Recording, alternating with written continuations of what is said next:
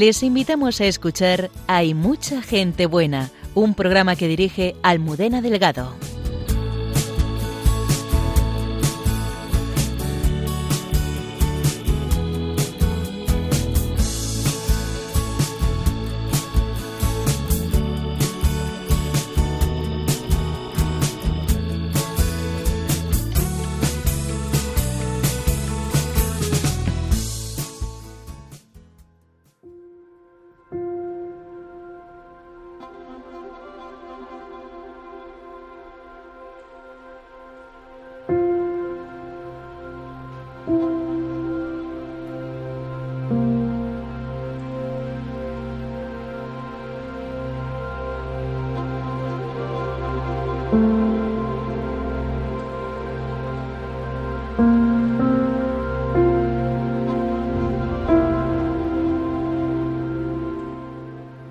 165 años, en un pueblecito al sur de Francia, la Virgen María se apareció a una humilde muchacha en 18 ocasiones. Esta noche queremos peregrinar a la Gruta de Lourdes para conocer mejor a Santa Bernardita y cómo ha ido creciendo la afluencia de personas de todo el mundo a un lugar de paz y sanación física y espiritual.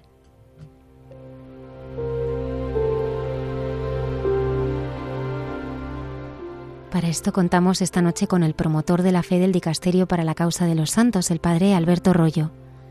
Él nos trazará la semblanza humana y espiritual de Santa Bernardita y nos recordará lo sucedido en Lourdes.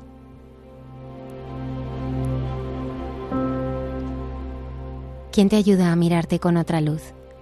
El Padre Miguel Márquez, superior general de los Carmelitas Descalzos, reflexiona sobre un aspecto de la caridad particularmente difícil, la corrección fraterna.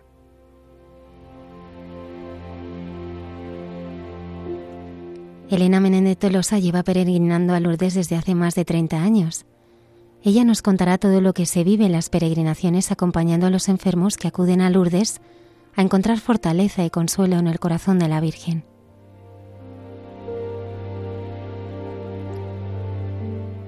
La expresión Jesús subió al monte aparece en varios pasajes evangélicos y nuestra arqueóloga y biblista Cayetana Jairi Johnson nos ayuda a conocer mejor la profundidad que tiene esta expresión en la tradición bíblica.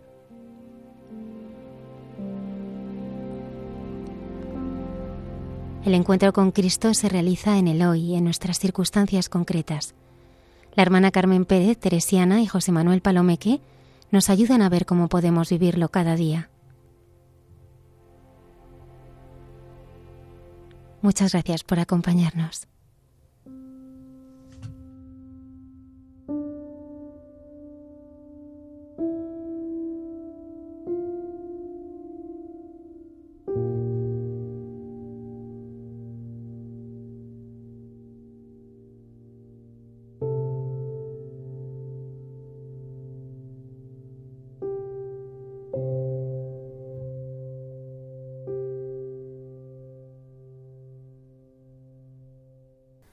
Buenas noches y bienvenidos una madrugada de viernes más a nuestro programa. Me acompañan aquí en el estudio la hermana Carmen Pérez. Buenas noches. Buenas noches. José Manuel Palomeque.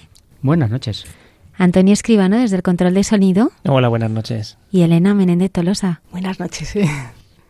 Estamos encantados de estar aquí porque es maravilloso poder ir con una persona que ha ido tantos años a Lourdes. ¿Qué encuentros debe de haber tenido? Elena, Elenita, qué encuentros debes haber tenido, porque de verdad que ya con la presencia uno comunica y transmite lo que ha vivido y lo que ha sentido, y eso se lleva impreso. Muchas gracias, hermana. Bueno, pues nada, eh, Carmen, ¿cómo se lleva eso de cumplir hoy 87 años?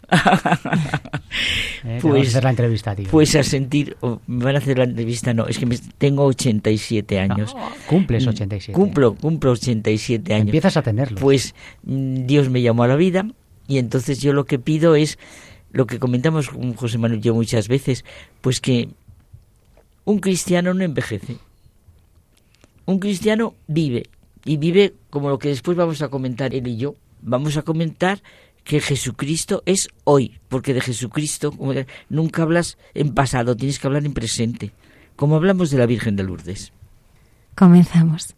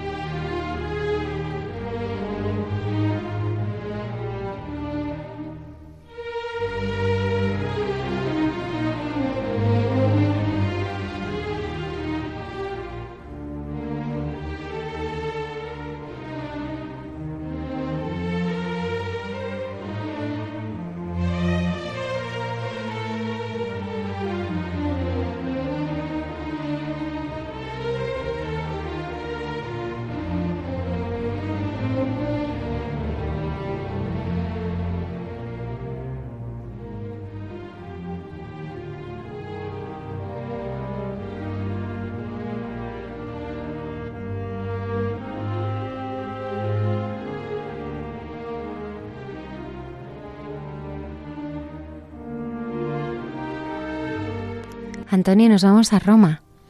Sí, vamos a escuchar al padre Javier Mairata que entrevista al padre Alberto Rollo que nos hablará de Santa Bernardita.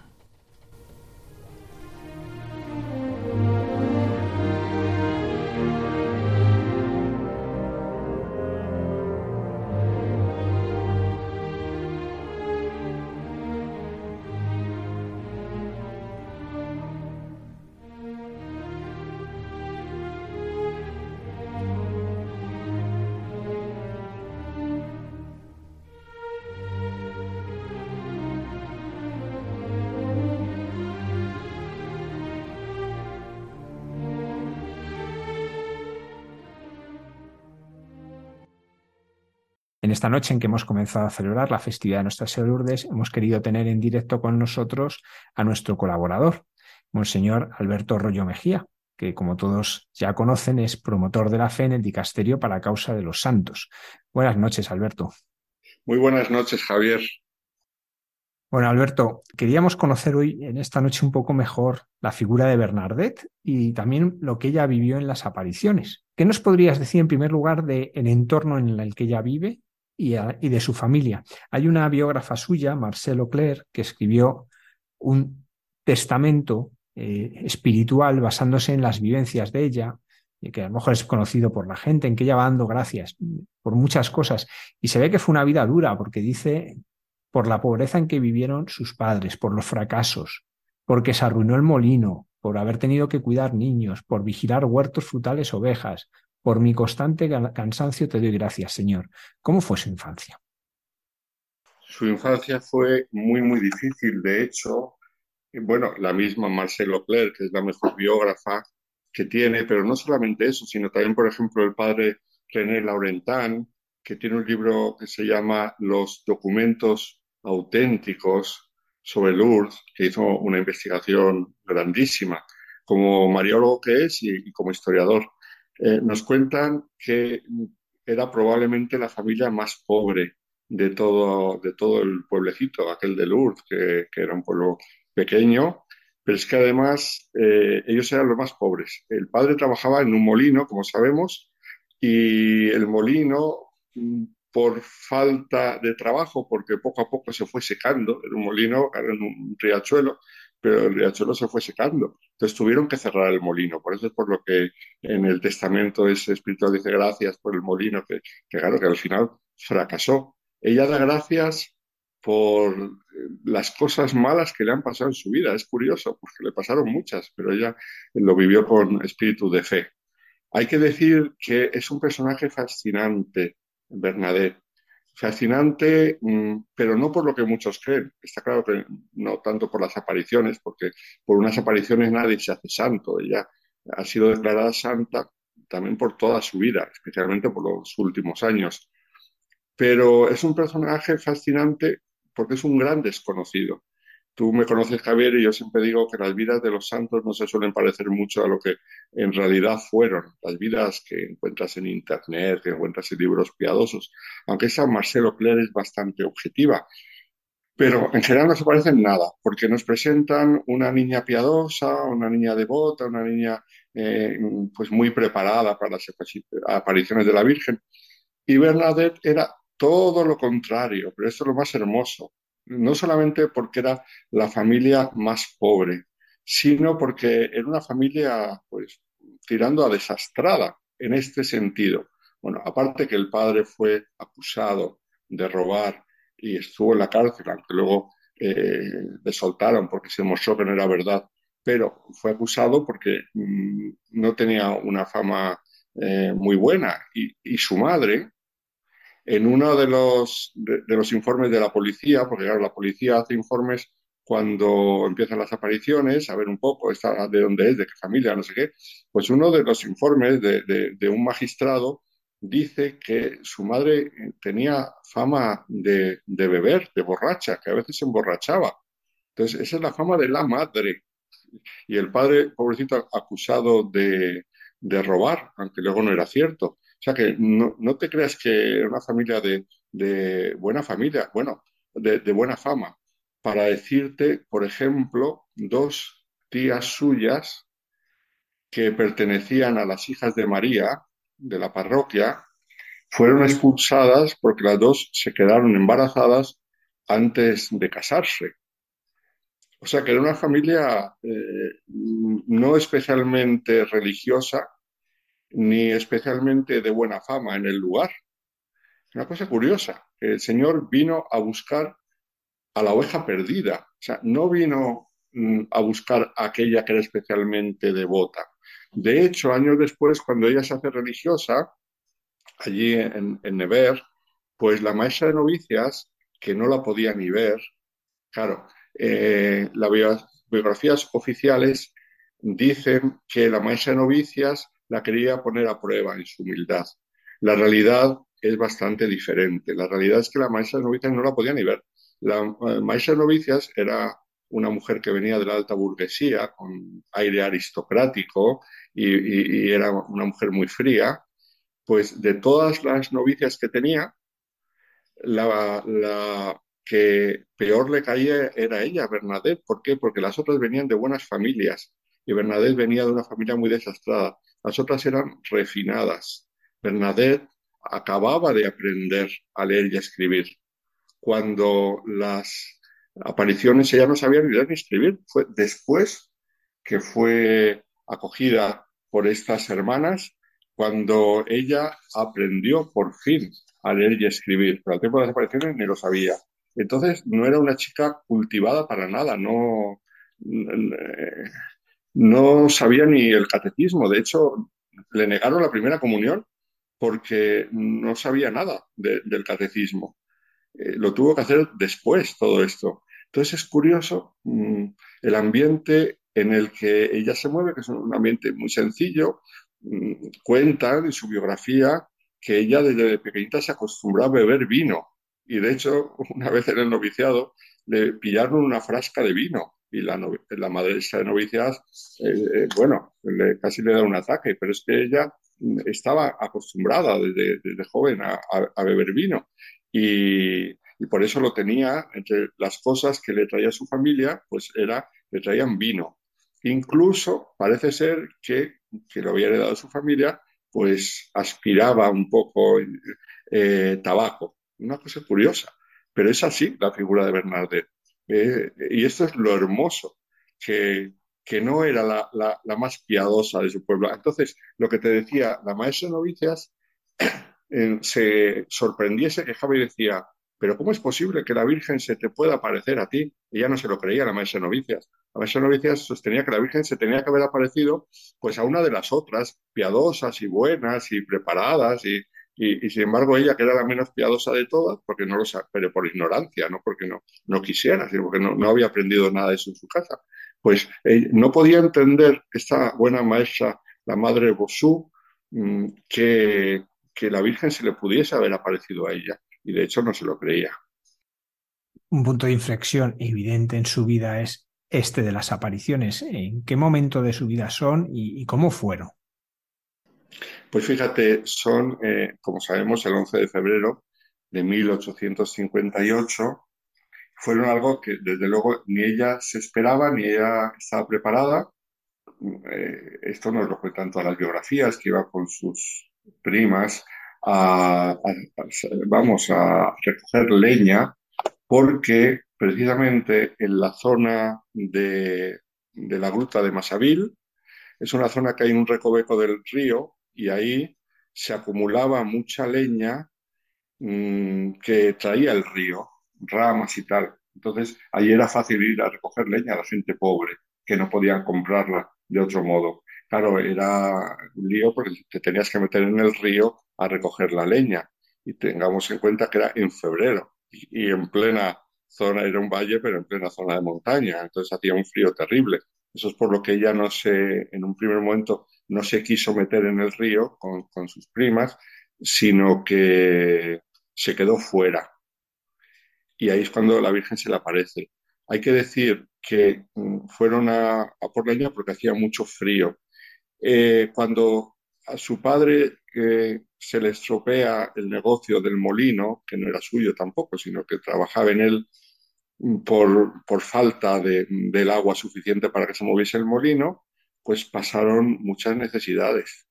y llegaron incluso a tener que vivir, dejaron el molino, fueron a distintas casas, cada vez más pequeñas, hasta que tuvieron que mm, ir a vivir en, en un local que había sido una cárcel, es un local pequeño como de 16 metros cuadrados, eh, que anteriormente lo había usado el pueblo como la cárcel del pueblo, pero que lo habían abandonado porque era muy insalubre, porque tenía tantas humedades que ahí no se podía vivir. Entonces, el alcalde había decidido que ahí no se podía usar eso como cárcel.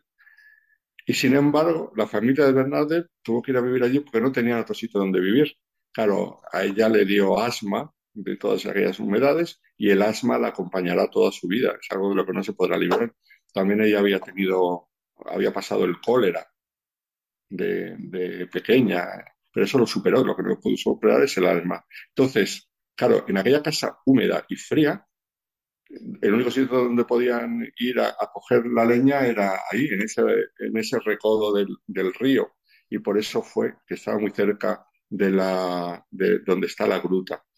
Entonces, ella se queda sola en ese momento. Era un día que no hacía nada de viento y de pronto hay un árbol al lado de la gruta que empieza a moverse. A ella le sorprendió mucho que, se empezase a mover este árbol porque no, no hacía viento. Y, y, con gran sorpresa ve a una señora metida ahí en la gruta, una señora vestida de blanco, como sabemos, que tenía dos rosas en, eh, una en cada pie, una de cada pie, que estaba mm, con las manos juntas y que cubierta la cabeza con, con un velo, lo cual era normal entre las mujeres de aquella época, pero le llamó la atención que fuera de blanco, eso le llamó mucho la atención. Y entonces esta mujer que le sonríe y que la primera vez no le habla, pero sí le invita a volver allí otro día, lo único que le habla. Ella se queda tan sorprendida que vuelve al día siguiente, como sabemos fue al final toda una serie de las tres primeras apariciones más las 15 siguientes apariciones, porque el tercer día esa señora le dice que si estaría dispuesta a volver 15 días seguidos.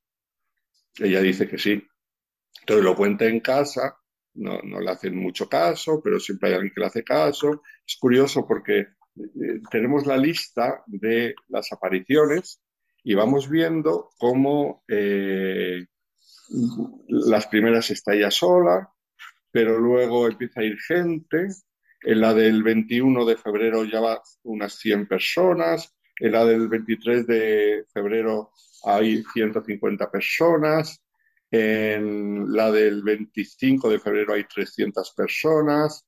El 28 de febrero hay 2.000 personas de toda aquella zona que la acompañan, lo cual, claro, va provocando pues, toda una conmoción local. Aquellos son pueblos pequeñitos, lo cual hace que se interese por un lado el párroco, se interese por otro lado eh, la, la policía de allí.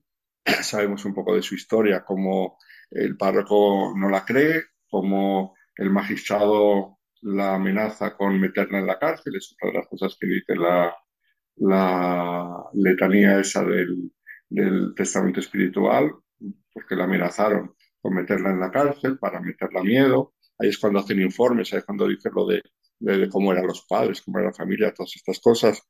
Pero luego el número va, va siguiendo. El 1 de marzo hay 1.500 personas, el 3 de marzo hay 3.000 personas, el 4 de marzo hay cerca de 8.000 personas que la acompañan, era una conmoción grandísima. Entonces tenemos la figura del párroco que no la cree, no la cree y le dice, bueno, pero a ver, ella no sabía que era la Virgen. Ella veía una señora, una señora, ni se imaginaba que era la Virgen. Y el párroco le dice, pero pregúntale cómo se llama. A lo cual, pues en la siguiente aparición, la Virgen no le dice nada, le sonríe cuando dice, me ha dicho que le pregunte su nombre. Pues la Virgen sonríe y se queda callada y no dice nada.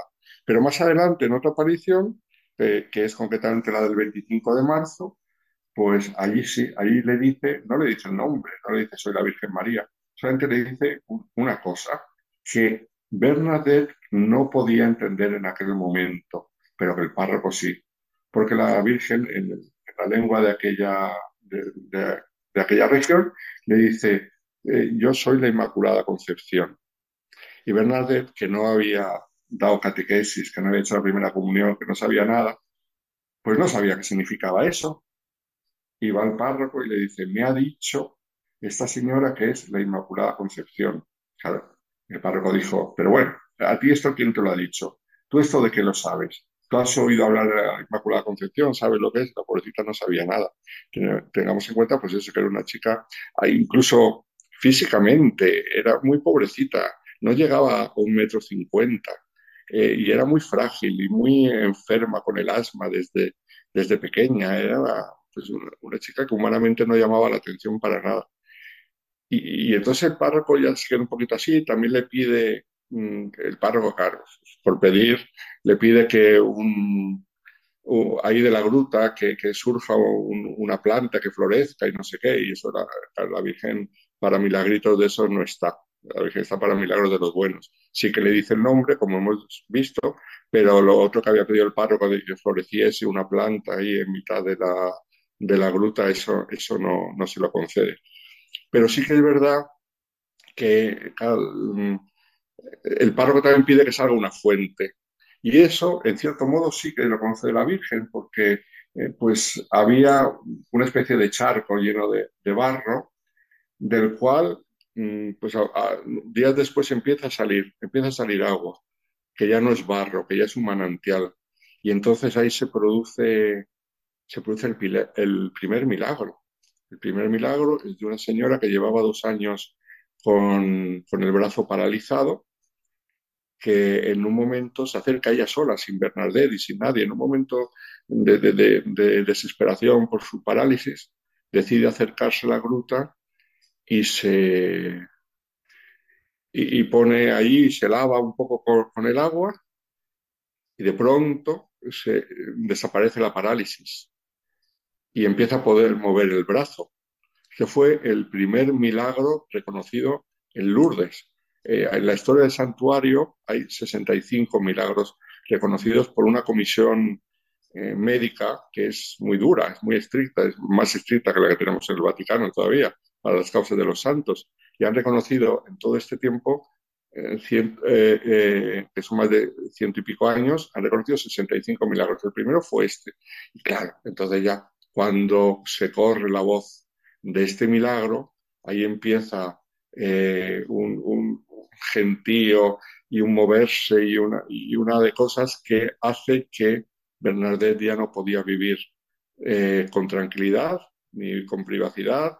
Y ahí es cuando decide su familia mandarle a Never con las, con las monjas estas de la caridad, pero no como monja, sino simplemente para que estuviese ahí tranquila, eso también es el obispo el que lo decide, que, que, vaya allí. Las monjas, de hecho, no querían recibirla porque estas monjas tenían una escuela y un, y, un internado para niñas ricas y bien educadas. Y entonces llega esta chica que no sabía ni leer ni escribir y, que no tenía nada de, lo que ellas eh, pedían a las candidatas para ese colegio. Pero como el obispo Mm, dice que tiene que ser ahí, las monjas acatan la decisión del obispo y la admiten. Y entonces ahí es cuando cambia su vida completamente, porque se aleja de Lourdes, aunque estuvo en contacto y seguía eh, las noticias de, cómo empezaba ya la devoción, empezaba la gente a ir, y, etcétera. Incluso como en la gruta se pone ya una imagen de la Virgen y empiezan las peregrinaciones ya de modo más, más eso, más estable. Y ella sigue teniendo noticias, pero ella está allí primero en el internado y luego cuando decide hacerse religiosa, ahí volvemos a lo mismo. Tampoco, tampoco la recibieron con, con buen gusto, porque ni tenía dote, ni tenía, ni era de buena familia, ni nada por el estilo. Pero bueno, al final la admitieron y para ella fue una vida, eh, una vida terrible. Si quieres en otra pregunta te lo cuento un poco todos sus sufrimientos, pero pues, pues, sin duda, no, no me quiero enrollar por lo que me has preguntado, pero vamos, es que es una vida apasionante la de Bernadette. Antes de seguir con la vida de Santa Bernadette, ¿cuál podemos decir que es el mensaje fundamental de la Virgen en Lourdes? Pues mira, por un lado, eh, sin duda, mm, lo que en una de las primeras apariciones, de las primeras cosas que le dice la Virgen, le repite tres veces, penitencia, penitencia, penitencia, que es el, es el mensaje bíblico por excelencia, convertidos, que está, está cerca del reino de Dios.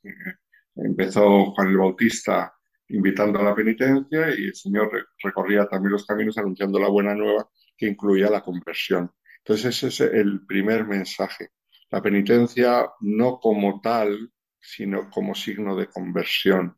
No la penitencia por la penitencia, que eso podría dar una imagen distorsionada de, de la religión, sino como signo de la conversión. Penitencia es desapego, claro, desapego de la comodidad, desapego de la comida, desapego del descanso, desapego del dinero, desapego de, tantas cosas a las cuales nos apegamos. Entonces la penitencia no es eso, no son penitencias raras. Desapego del orgullo, desapego de nuestra impaciencia. Entonces, buena penitencia es la de la de aguantar los defectos del prójimo. Entonces, e-, ese mensaje fundamental. Aplicado a la, a la vida de, de Bernadette, eh, claro, e-, ella en el noviciado, pues no era de las novicias piadosas ni de las novicias que llamaban la atención, desde luego no era de las, de las queridas por, el, por la madre maestra de novicias. Entonces, una vez le, le dijo una, una novicia, le dijo, ay hermana, ¿y usted qué, penitencias hace? Eh, hace muchas penitencias. Y ella respondió con toda sencillez dice, uy, a mí me bastan con la que me trae la vida. Y, es verdad, porque es que la vida le había traído tantas penitencias que, que hacía esa, la que, le traía, la que le traían la vida. A veces vamos buscando cosas y no nos damos cuenta que eh, las primeras penitencias nos las da el Señor a través de las cosas de la vida. Eso es, por un lado, fundamental. Por otro lado, el papel de María, claro, si es que eh, hacia el Señor siempre se va más fácilmente a través de María. Ella ella es la estrella que nos lleva. No lejos de allí, San Bernardo escribía siglos antes, mira la estrella, invoca a María.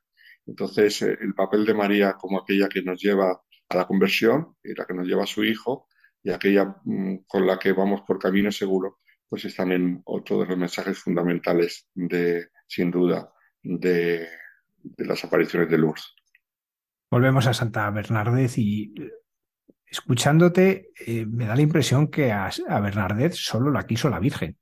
Es decir, que ella siente el desprecio el rechazo de casi todo el mundo. ¿Cómo fueron esos años que llega allí al convento para retirarse hasta que va descubriendo pues esa llamada de Dios y cómo lo vive?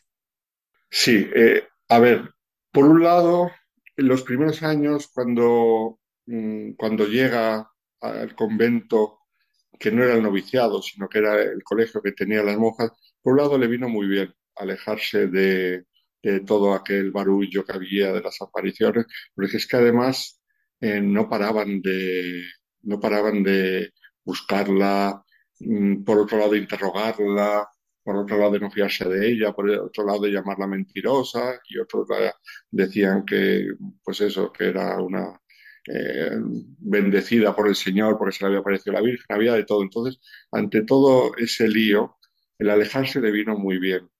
Pero claro, ahí empezaron las humillaciones.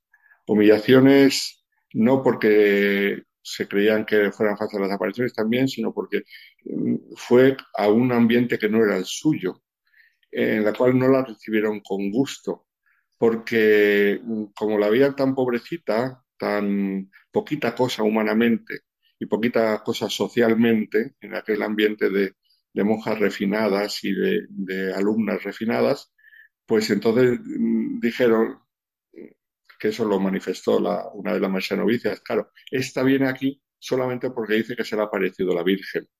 Con eso ya pues caía antipática, porque no es que ella fuera diciendo que se le había aparecido la Virgen, sino porque todas sabían que llegaba al convento mm, eh, por enchufe porque decían que se le había aparecido la Virgen. Entonces eso ya hizo que le cayese mal. Y concretamente la maestra Novicias llegó a poner en los informes, dijo, esta, esta no vale para nada. De hecho, cuando, cuando eh, hizo la profesión y asignaron tareas a cada una, distintas tareas en el colegio y tal, y la enseñanza, y en el convento a ella no le asignaron ninguna, porque dijo la maestra que, esa, esa, muchacha no valía para nada. Es verdad que la salud la tenía mal y eso, entonces la pusieron simplemente a cosas de, de servicio, de servicio de la comunidad, porque estaba convencida que no valía para nada. Entonces, para ella debió ser una gran humillación. No humillación porque se sintiese importante, sino porque vivir en un ambiente en el cual mm, sientes que no te quieren, pues que ser muy difícil para ella, pobrecita. Entonces, eso es, es parte de la grandeza. La, la, maestra estuvo siempre convencida de que, de que las apariciones eran falsas. De hecho, cuando la maestra, ya mayor, eh, pues tuvo que mm, alejarse ya, de, dejar de ser maestra novicias, ya, había pasado el noviciado de Bernadette, y, tuvo que ir a otra casa más tranquila por motivos de salud, pues nada menos que la llevaron a una casa que estaba cerca, muy cerca, ya se había construido, de, de la gruta de Lourdes. Entonces cuentan que la maestra mm, desde la ventana podía ver a la gente que iba en masa a acudir a la gruta de Masavil. Dice que esto la enfadaba tanto a la, a la buena mujer que, hizo todo lo posible para no verlo, cerraba las ventanas y las contraventanas para no enterarse de toda aquella gente que iba a rezar ahí, porque, porque le rechinaban los dientes de, de, escuchar hablar de las apariciones de Lourdes. Fíjate qué cosa tan curiosa. Por otro lado, eh, otro, por decirlo así, no sufrimiento, pero otra prueba que le vino a ella en el convento es que así como dentro, sobre todo al principio, luego ya se fueron acostumbrando, pero al principio fueron más negativas en torno a ella, sin embargo había mucha gente que la quería ver. Llegaban sacerdotes y obispos y gente importante que la quería ver en el locutorio, lo cual a ella no le gustaba nada. Además ella comentó en alguna ocasión que no le gustaban las visitas y sobre todo no le gustaban las visitas de los obispos porque iban de gente importante y que, pues eso, que no le gustaba recibir obispos y sin embargo tenía que hacerlo porque las superioras le decían que recibiese las visitas. Y eso fue otra, otra de las esas, otra, otra de las pequeñas torturas que tuvo en la vida, que es eh, el estar recibiendo gente cuando ella no quería, no le gustaba hablar de las apariciones. Es curioso cuando a veces oímos hablar de videntes que te cuentan las apariciones hasta hasta en vídeos, en YouTube y todo lo que quieras. Ella, uy, todo lo contrario, no le gustaba nada hablar de las apariciones. En el testamento espiritual que comentábamos, tiene unas frases tremendas, que dice, doy las gracias por haber sido una privilegiada en la indicación de mis defectos y que otras hermanas pudieran decir, qué suerte que no soy Bernardita. ¿Con el tiempo esto fue cambiando, van aceptándola más o fue una constante en su vida el sentir y experimentar el rechazo de sus hermanas? No, con el tiempo la fueron aceptando más porque cuando ya no estuvo bajo la maestra de novicias, entonces ya la cosa se fue calmando. Se fue calmando. Ella nunca jamás quiso llamar la atención y no tuvo ningún puesto relevante, tampoco estaba preparada para tener ningún puesto relevante en la comunidad, pero ya no fue toda aquella negatividad que le venía de la maestra de novicias. Entonces ya poco a poco se fue calmando la cosa, pero al principio sí, eh, eso es lo que decían las, las connovicias que estaban con ellas. Qué suerte tengo de no ser Bernadette por las regañinas y los desprecios que le hacía la maestra novicia, sí. El camino espiritual de ella en esos años de, religiosa, ¿cómo es? Fíjate una cosa, eh, la Virgen le dijo dos cosas fundamentales. Una, le dijo que iba a tener que sufrir mucho, en un momento, en una aparición, y se, vaya que sí se cumplió. Y por otro lado, no olvidemos que la Virgen le dijo lo mismo a los pastores de Fátima, que iban a tener que sufrir mucho. En ellos se manifestó el sufrimiento en las enfermedades que les llevaron a la tumba rápidamente, enfermedades muy dolorosas. En Bernadette fueron estas humillaciones. Y luego la Virgen, en otra aparición, le dijo otra cosa también curiosa. Le dijo, no te puedo prometer la felicidad en la tierra, pero te la puedo prometer en el cielo si perseveras. Y eso se cumplió. Fíjate, fíjate qué curioso, la Virgen, no te puedo prometer la felicidad en la tierra. Y es, lo que le pasó. Fue el camino espiritual de Bernadette, que tuvo momentos de mayor serenidad Pero felicidad eh, en ese sentido es muy difícil, porque cuando estuvo un poco mejor en la comunidad empezaron los problemas de salud, sobre todo con el asma. Los últimos eh, murió muy joven, murió con treinta y tantos años. Y, los primeros, o sea, los problemas de salud se fueron agravando cada vez más, con lo cual tampoco ella disfrutó mucho. Pero eh, la Virgen sí que le dijo que le podía prometer el, cielo si perseveraba, y ella perseveró. Y claro, por eso nosotros creemos que está en el cielo. Pero es curioso, para aquellos que van esperando del Señor grandes promesas y grandes felicidades aquí en la tierra, hay que recordar lo que le dijo la Virgen. Le dijo, no, no te puedo prometer la felicidad en la tierra, luego ya, ya llegará en el cielo. ¿Cómo se va despertando la conciencia? Eh, porque hemos visto que el desprecio y todo eso eh, lo vive mucho. ¿Cómo se va despertando la conciencia de haber estado viviendo con una santa y, que ella eh, empieza a tener ese encuentro la gente con ella y la reconocen como santa? Pues mira, cuando ella falleció, eh, pasaron años, bastantes años, pasaron más de 17 años antes que empezase a dar los primeros pasos de un proceso de canonización. Y entre otros parece ser que la antigua maestra de novicias dijo que, mm, que ella no, no, no, permitía que se comenzase el proceso mientras ella viviese. Yo creo que esta mujer se daba cuenta que ella no tenía cosas buenas que contar y por otro lado no quería hacer daño a una posible futura causa de canonización y dijo, no, esperad a que yo me muera, luego ya haced lo que queráis. Entonces hubo que esperar a que se muriese porque, bueno, pues ella no solamente tenía una, una imagen muy pobre de Bernadette, sino que además, pues, pues en los informes y en todo había dado a conocer esta imagen de, de Bernadette con lo cual, eh, la santidad no fue una cosa que lo pudiesen apreciar, en ese momento, lo cual no es de extrañar tampoco, porque cuando se trata de religiosas de vida muy encerrada, como le pasó a Santa Teresita, el Niño Jesús, es más difícil apreciar la santidad. Primero porque el nivel espiritual es bastante alto y segundo porque en el día a día pues, pues no, no lo aprecias. ¿no? Cuando luego lo piensas, a posteriori, te das cuenta. ¿Qué pasó con Santa Teresita del Niño Jesús? Pues que cuando desde fuera empezaron a hablar de hacer un proceso de canonización, algunas monjas del monasterio decían, pero, pero si era como nosotras, pero si era una más, no tenía nada especial. Y sin embargo, con el tiempo reflexionando, se dieron cuenta de, la grandeza de Santa Teresita. Y lo mismo pasó con Bernalde, tuvieron que pasar años para que se diesen cuenta que habían vivido con una santa. Eh, pero así en ese momento no, no fue fácil eh, darse cuenta. Después de todo este tiempo, eh, ¿cuál es la pervivencia del legado espiritual de Santa Bernardez? Y sobre todo, ¿cómo hasta hoy nos ha llegado todo lo que han significado las apariciones de Lourdes y cuál es su trascendencia en la vida de la Iglesia? Pues mira, las apariciones de Lourdes eh, sobre todo son recordadas en el mundo entero, claro, eh, porque son apariciones que traen la salud. Eh, a todo el mundo le dice, bueno, pues está enfermo, pero como no te vayas a Lourdes, es una expresión normal, vete a Lourdes a ver si ahí te curan. Una expresión incluso de gente que sin fe, pero todo el mundo sabe que en el santuario de Lourdes se producen milagros. Lo importante es recordar que es salud en sentido amplio, en sentido total, no solamente salud del cuerpo, sino mucho más importante, salud del alma.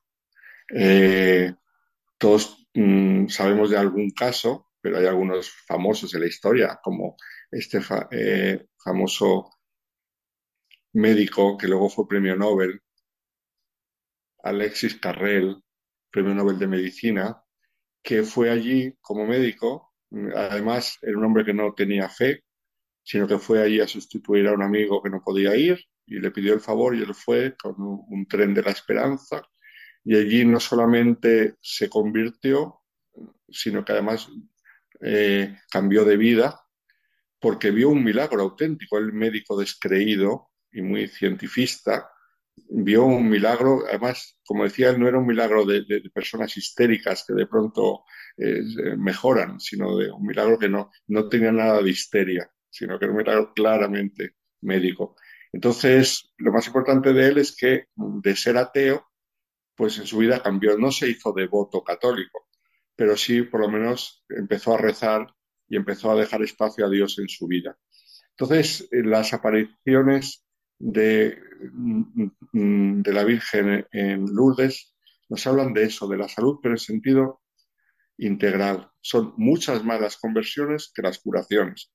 Curaciones ha habido muchísimas, certificadas por la Iglesia 65 como, como milagrosas, pero curaciones espirituales son, serían incontables, sería imposible escribir en un libro todas las curaciones espirituales que ha habido. Entonces, esa, esa salud total, espiritual y, corporal, eh, es algo típico de Lourdes que nos trae en sus apariciones, porque en otros sitios se nos habla mucho de la penitencia, que también, de la conversión de los pecadores, todo eso, pero aquí la Virgen a los que van buscando la salud corporal muchas veces les lleva a la salud del alma, que era lo que más necesitaban, sin darse cuenta, como Jesús, que al paralítico primero le perdona los pecados. Entonces, la cantidad de sacerdotes confesando, la cantidad de personas que allí acuden a al consejo espiritual y luego incluso a la dirección espiritual es impresionante. Entonces, ese,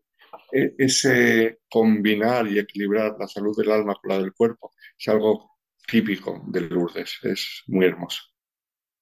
Pues Monseñor Alberto Rollo, muchísimas gracias una noche más por habernos acompañado y por ayudarnos a conocer mejor la vida de los santos y en este caso de esta santa de Bernardez, que como nos decía es tan desconocida, por un lado, aunque todo el mundo ha ido a hablar de ella, pero tan desconocida y que esta noche hemos podido conocer un poquito mejor.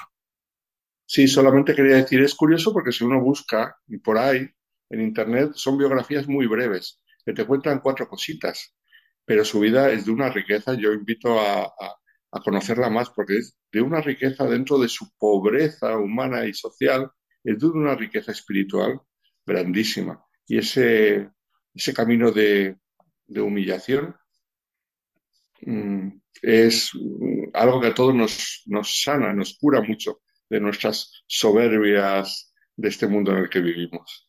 Pues muchísimas gracias, Alberto. Gracias a vosotros.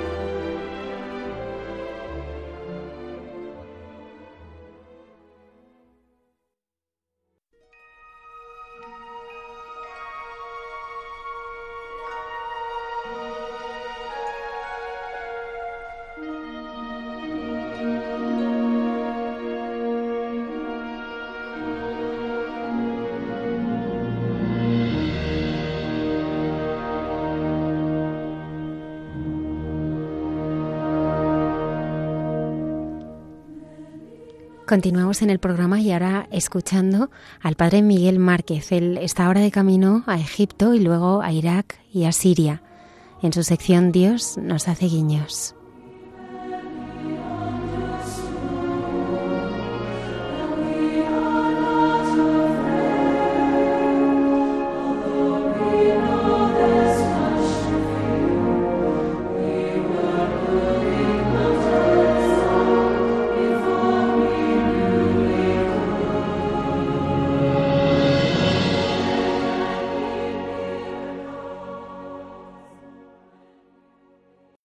Buenas noches, amigos, hermanos, a, a todos donde estáis con las noticias del terremoto que nos ha a todos movido el suelo, nos ha destruido un poco o un mucho la casa y con las imágenes que estamos viendo que son tan terribles y ahora en estos últimos días imágenes que mueven a la esperanza cuando vemos tan solo una vida, algunas vidas rescatadas de niños y parece que se alegra el alma en medio de tanta desolación. Dentro de unos días, si Dios quiere, yo también viajaré a Siria. Vamos a ver si es posible entrar. Un viaje que era previsto y que ahora se hace más necesario para llevar algo de ayuda que solo puede ser en mano rezamos por, por las personas que, que, están en situaciones tan, tan dramáticas, tan difíciles, cuando pensamos en ellos y, y a veces nosotros nos quejamos de nuestro suelo, nuestras incomodidades, nuestros eh, desplazamientos a veces necesarios y cuando nos piden que nos movamos en algún sentido y nos cuesta la vida o, o nos quejamos de, de cosas tan pequeñitas recordando a nuestros hermanos, nos disponemos para, para ponernos en camino, para, para ser personas que están dispuestas a, a moverse, a reorientar, a repensar la vida, a dejarse cuestionar, a dejarse interpelar, a no tener miedo a la crítica que puede ayudarnos a percibir algo que necesita en nosotros ser mejorado. Y de esto quería hablaros, quería compartiros de la necesidad de, de no tenerle miedo a la verdad, no tenerle miedo a lo que alguien pueda iluminar y no entra en nuestros esquemas o en nuestro planteamiento. Esta semana una amiga, una persona muy querida, hermana, me decía que la mirada de la que hablé la semana pasada, que es un tema del que hablo tanto, y me lo comentaba invitándome a repensar cómo ha evolucionado esa mirada en mí en todo este tiempo de mi historia, a no quedarme solo con, con una experiencia puntual, concreta, de una época primera de mi historia, pero preguntándome, preguntándome y como también invitándome a recoger esa evolución, ese camino que, que he hecho. Y también un poco como eh, corrigiéndome, eh, queriendo decirme que, que tengo que pensar cuál es la experiencia que se profundiza eh, en el camino que vamos haciendo. Y agradecía yo esta palabra de, mi amiga que me lo decía así como con cierto, eh, cierto cuidado. Em, una invitación a dejarnos corregir, una invitación a dejarnos entrenar, ahora que se llevan tanto los, los los eh, entrenadores particulares o, las personas que te ayudan a percibir lo que tú no ves. Eh, siempre me ha llamado la atención esta necesidad que tenemos hoy eh, de dejarnos ayudar, de dejarnos discernir, se dice en el lenguaje nuestro de la espiritualidad. Y la pregunta es siempre, ¿quién me corrige a mí? ¿Quién nos corrige a nosotros? ¿Quién nos avisa? ¿Quién se atreve a decir lo que en nosotros no está bien o los otros perciben de otra manera. ¿A quién le dejo yo que me diga una palabra que pueda iluminarme, que incluso pueda abrirme a una comprensión diferente de mí? Incluso a veces los amigos tienen miedo de decirle a los amigos una palabra, por temor a que se, se molesten o les incomode. A veces incluso en la familia, entre los matrimonios, en las comunidades, entre las monjas, entre los frailes, entre los laicos. No es nada fácil encontrar personas que se dicen las cosas con, con cariño, con verdad y se iluminan sin miedo a dejarse decir. Parece que enseguida salta el orgullo, enseguida salta como un, un cierto eh, temor a ser dañados. Hay como muchos muchos eh, aspectos de nuestra vida que enseguida saltan, se saltan los, los plomos cuando alguien dice algo y nos ponemos a la defensiva. y sacamos nuestras armas, nuestro sistema de defensa eh, eh, atómico, por así decir, ¿quién le dice a, a una persona que tiene poder o que tiene influencia o que tiene un cargo importante, ¿quién le dice al rey? ¿Quién le dice al presidente? ¿Quién le dice al obispo? ¿Quién le dice al papa? ¿Quién le dice al dictador sus equivocaciones? ¿Quién se atreve? En las antiguas cortes el bufón era el que se atrevía entre bromas, entre bromas y veras a decir o a escenificar defectos del rey. El único, eh, no es fácil, siempre hablamos de los dictadores que, que lo primero que controlan es eh, la información, como estamos viendo ahora también en algunos países de América Latina y en cualquier país, cómo se controla la información por el miedo que tienen los dirigentes de ser cuestionados. Pero no hablamos de dirigentes, hablamos de nosotros, hablamos de cada uno de nosotros, de ti que me estás escuchando. ¿Quién te dice a ti aquello que tal vez tú no estás viendo y tal vez te da miedo escuchar porque eh, quieres, quieres pensar que aquello que haces, que sientes, que percibes, es lo correcto. A veces la paz o la seguridad o la claridad no significa que estemos en la verdad. Muchas veces la, tranquilidad o la paz o la felicidad no suponen que estamos caminando en la verdad, suponen que estamos hechos a la verdad que nosotros eh, estamos percibiendo, pero ¿cómo tener esta humildad de dejarse decir? En estos días que yo tenía análisis médicos y los análisis daban algún índice no preocupante, pero sí algún índice un poco especial. Algunos hermanos me llamaban eh, así con cierta con cierto eh, pequeño temor de decirme que debía ir al médico, debía revisarme y prontamente yo dije estoy dispuesto, quiero, pero me lo decían así como con miedo a no, a no molestarme, a... y es verdad que siempre me están diciendo algunas cosas en las que no siempre escucho. Bueno, lo reconozco, sobre todo relativo al descanso, a algunas cuestiones de este tipo, ¿verdad? De, descansar, de tomarme tiempo para poder cuidar a los demás. Eh, lo confieso, pero ¿Quién nos dice a nosotros nuestro defecto, nuestra falta? ¿Quién, quién se atreve a, poner el cascabel al gato, por, así decir? Em, y esta es la pregunta para mí, para nosotros. Eh, hay un punto ciego, hay un punto ciego siempre en nuestro modo de mirar. Hay un ángulo muerto, se dice en la conducción. Hay un ángulo que no vemos y a veces todos los que conducimos en un momento dado hemos ido a, cambiar eh, nuestra posición del coche, hemos, ido, hemos torcido el volante hacia una parte y no hemos visto que venía un coche, estaba en el ángulo muerto.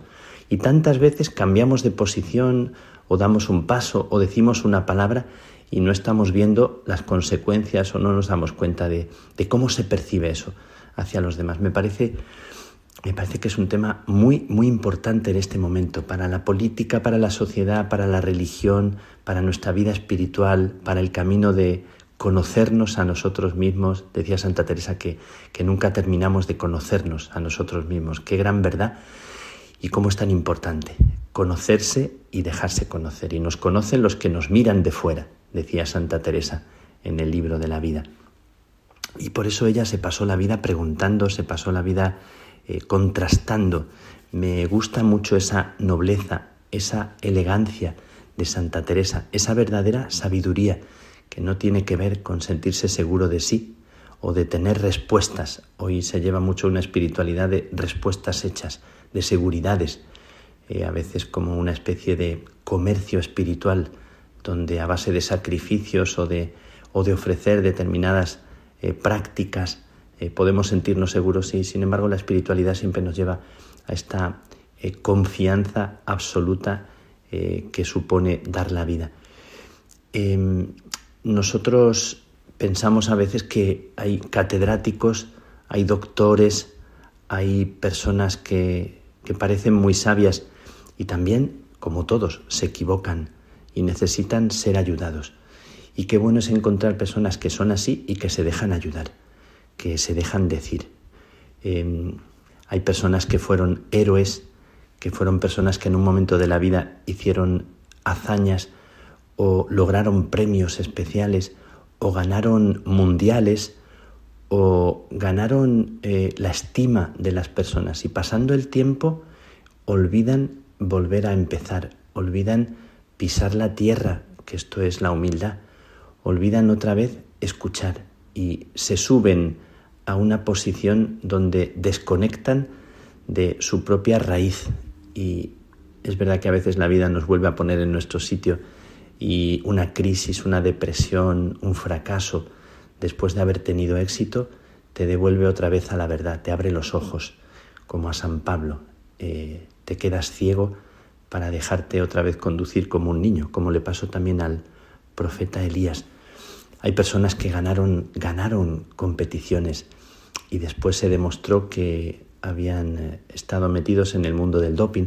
Siempre recuerdo a Sotomayor, campeón de salto de altura por la relación con, mi hermano y que le quitaron el, récord por tema de doping. Eh, recordamos a, tanta otra gente que, han ganado premios y que luego eh, pues se ha descubierto, ¿no? Y recordamos a personajes de los, de los más cercanos a nosotros, a la iglesia. Estos días salta con mucha fuerza algunos personajes que sus libros nos han encantado. Yo leí libros de Jean Vanier, el fundador del Arca, que me encantaban, me gustaban mucho, y luego ha saltado a la luz todo el escándalo de sus abusos. Eh, de Rupnik, que es un jesuita artista, es increíble la belleza de las capillas, de los mosaicos que ha hecho por todo el mundo. Por todo el mundo hay capillas, hay iglesias, hay lugares donde los las obras de arte de Rupnik nos fascinan. Es increíble la manera de describir y de mostrar eh, la profundidad. Y también Rupnik nos salta a través de abusos que hemos descubierto y, de denuncias. O también el fundador de la comunidad de Bose, Enzo Bianchi, que, ha escrito libros tan, tan bonitos. ¿Qué quiero decir? Que podemos tener éxito, que podemos ganar eh, en altura a los ojos de los demás y estar perdiendo la vida en la sencillez y en la escucha. Esto me, me importa mucho y os lo comparto porque ante la corrección o ante el aviso, ante la palabra de una amiga, de una hermana, de las personas que estos días me hablan y quiero abrirme a la palabra de cualquiera para que mi corazón esté sencillo en la escucha y no me quede sordo a lo que puede ser una luz. Qué alegría tan bonita la de las personas que cuando alguien les dice algo, no solo agradecen como un gesto así de, quedar bien, sino que lo que hacen es interiormente alegrarse de que esa luz puede ayudarles a dar un paso, a mejorar, a descubrir que algo que no estaban viendo ahora lo pueden ver para curarse, para sanar. Me parece de las alegrías más bonitas que hay y vigilando el orgullo. Así que la pregunta mía para ti que me estás escuchando es, ¿a ti quién te ayuda a mirarte con otra luz que la tuya? ¿Quién te ayuda? Y sobre todo, ¿te dejas? ¿Dejas que alguien te pueda decir, no solo el que es amable contigo, dejas que también las palabras a veces no tan amables te revelen algo que, puede ayudarte, que puede hacer verdad dentro de ti? ¿Te da miedo que te digan algo que no es correcto en ti?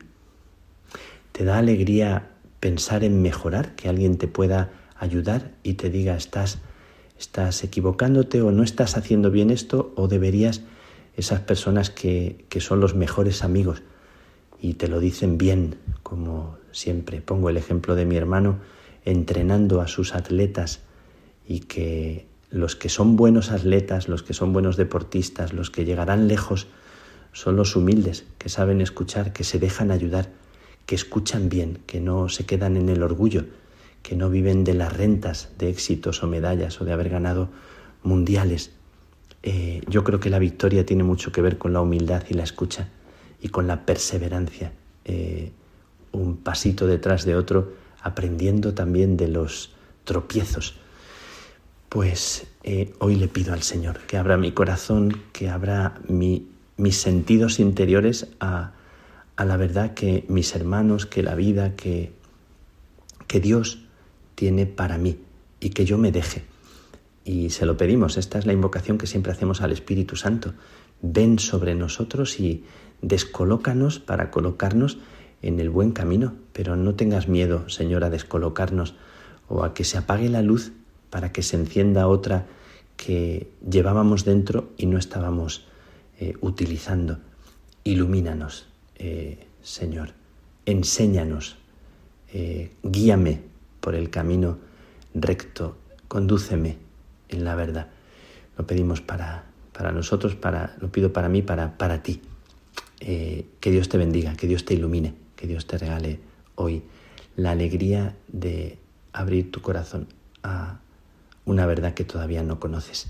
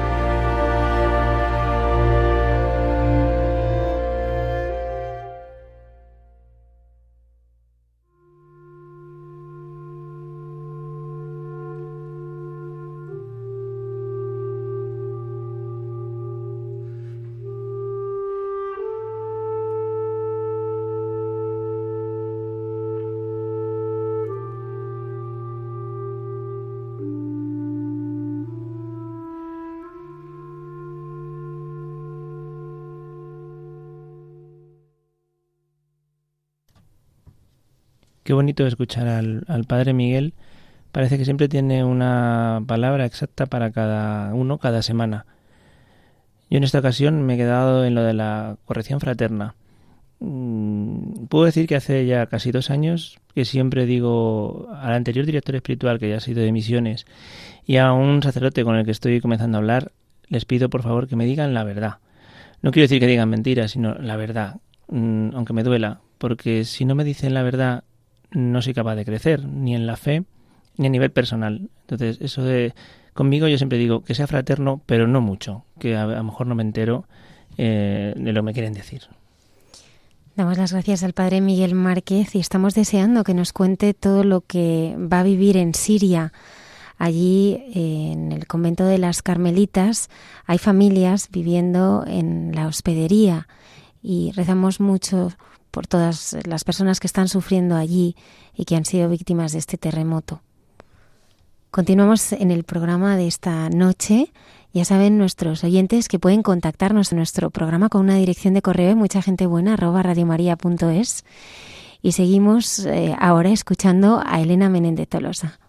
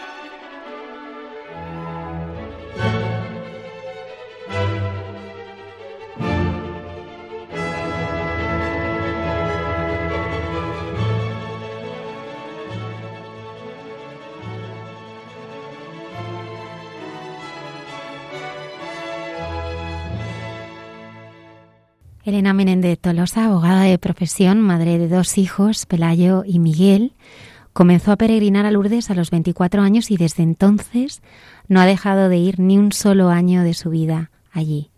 Buenas noches. Buenas noches, Almudena. ¿Qué es lo que te llevó por primera vez a ir a Lourdes? Pues mira, la primera vez que fui a Lourdes fui con medio obligada por mi íntima amiga Rocío, que es como si fuera una hermana, y ella llevaba yendo varios años, yo no me animaba porque siempre era época de exámenes y demás. Y un año dije, mira, si luego me quedo en Madrid, no estudio, pues voy a Lourdes y hago algo. Y desde entonces hasta hoy han pasado muchos años.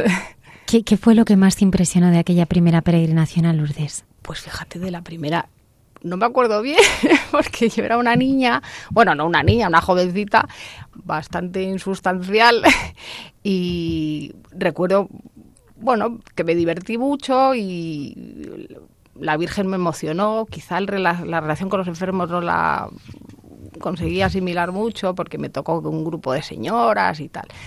Pero bueno, me tocó el corazón la Virgen. Yo nunca había estado en Lourdes y, nunca dejé de ir. Vamos, a, sigo yendo, como sabes. ¿Cómo ha ido creciendo tu relación con la hospitalidad de Lourdes y con la Virgen en todos estos años? Para mí peregrinar a Lourdes es parte de mi vida. O sea, yo no entiendo mi vida sin ir a Lourdes. Mm, los últimos años voy ya dos veces al año, en, mayo y en octubre, o intento ir al menos. Eh, en octubre no siempre, pero casi siempre. Y es parte de mi vida, toda mi vida gira en torno a Lourdes, he conocido a mis mejores amigos, eh, conocí allí al que ahora es el padre de mis hijos, eh, mis hijos he peregrinado con ellos, ellos tienen presente a la Virgen de Lourdes, a los exámenes se ponen a la Virgencita en la mesa, rezamos todas las mañanas al colegio. La Virgen de Lourdes es mm, todo para mí, o sea, es no concibo mi vida sin, ir a Lourdes dos o tres veces al año. Voy dos veces al año a peregrinación, luego desde Santander me acerco. Eh, bueno, es mi vida, es mi vida. ¿Cómo es un día allí en Lourdes con los enfermos? Pues es, es, agotador, agotador, eh, pero es alucinante. O sea, es, es, es como un chute de, de, buen rollo espiritual, por supuesto, de buen rollo em, con todo el mundo, todo el mundo da lo mejor de sí mismo, es, es hay, que ir para, para saberlo. Porque Elenita, Elenita, cuando he dicho por la pregunta que te ha hecho Almudena, ¿qué te comunican los enfermos? Los enfermos. Porque en pleno sufrimiento, oírte hablar con ese entusiasmo ¿Qué te comunican los enfermos que están allí? Porque tiene que ser impresionante. Tú, es verdad, esta es la, Virgen, es la Madre, pero es que no se sabe sentir a la Madre sin los hijos. Y tú estás sintiendo a la Madre a través de los hijos y en ese momento de sufrimiento. Claro, es que nosotros quizá, o sea, los enfermos, sí, les llamamos los enfermos y los hospitalarios, que somos los voluntarios. Pero es que no los consideramos enfermos, los consideramos, bueno, a veces los enfermos somos nosotros, aunque estemos muy sanos, estamos enfermos espiritualmente o con... por otros muchos motivos, eh, con tristezas de la vida, que claro, todos las tenemos, no solo los que están atados a una silla de ruedas. Y somos una gran familia, o sea, allí todos somos iguales. Que sí, a lo mejor a ellos hay que bañarles, hay que darles de comer, pero ellos, aunque suene a topicazo, mm, nos dan a nosotros infinitamente más. Me encanta. Y eso es por medio de la Virgen. es, es, un milagro eh, cada Es lo que viven, transmiten ese respeto y ese sentido profundo de la vida y del sufrimiento. Sí, sí, sí. Sí, sí totalmente. ¿Cómo es un día cotidiano de la peregrinación?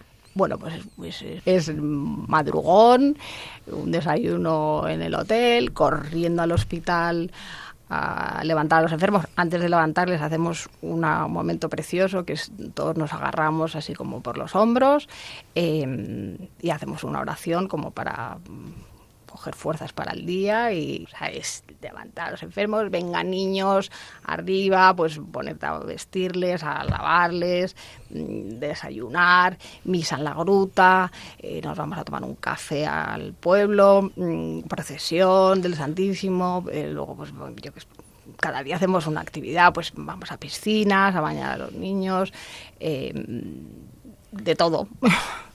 Eh, pues si es el cumpleaños de algún niño, pues le hacemos un, pequeño festolín. Bueno, es como mucha vida espiritual, es, o sea, daros cuenta que es mucha vida, mucha, estás comunicando, no que sea vida espiritual separada, mucha vida llena de sentido.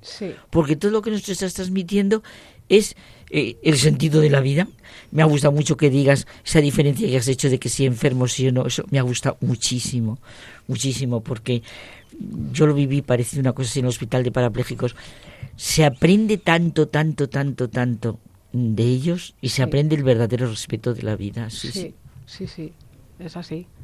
Es, es, es una lección constante, eh, en cosas muy sencillas. Yo siempre cuento una anécdota que me pasó un día yendo a la gruta, pues me tocaba cuidar a un niño pequeño, muy mono, eh, y pues contándole, mira, ahora vamos a ir a la gruta, vamos a pasar por donde apareció la Virgen, y y tú le tienes que pedir pues, pues lo que más quieras, porque tus padres se quieran mucho, que tus hermanos y tú estéis bien bueno, pasamos por la gruta, le digo, ¿qué has pedido? dice, he pedido un sándwich de jamón y queso.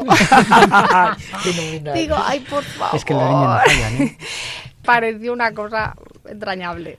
Es así, Lourdes es así todo el rato. Estás riéndote, llorando. Yo no lloras de tristeza, lloras de, auténtica emoción. Es, Y a lo largo de los días de la peregrinación, ¿cuáles son los momentos más importantes para ti?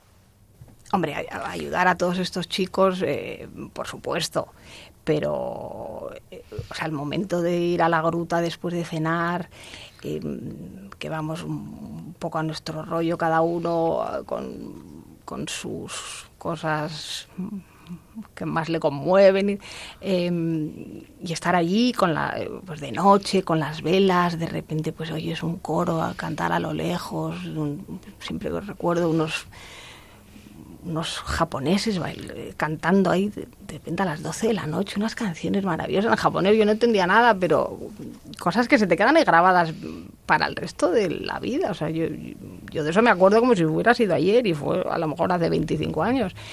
La gruta es, es que es impresionante.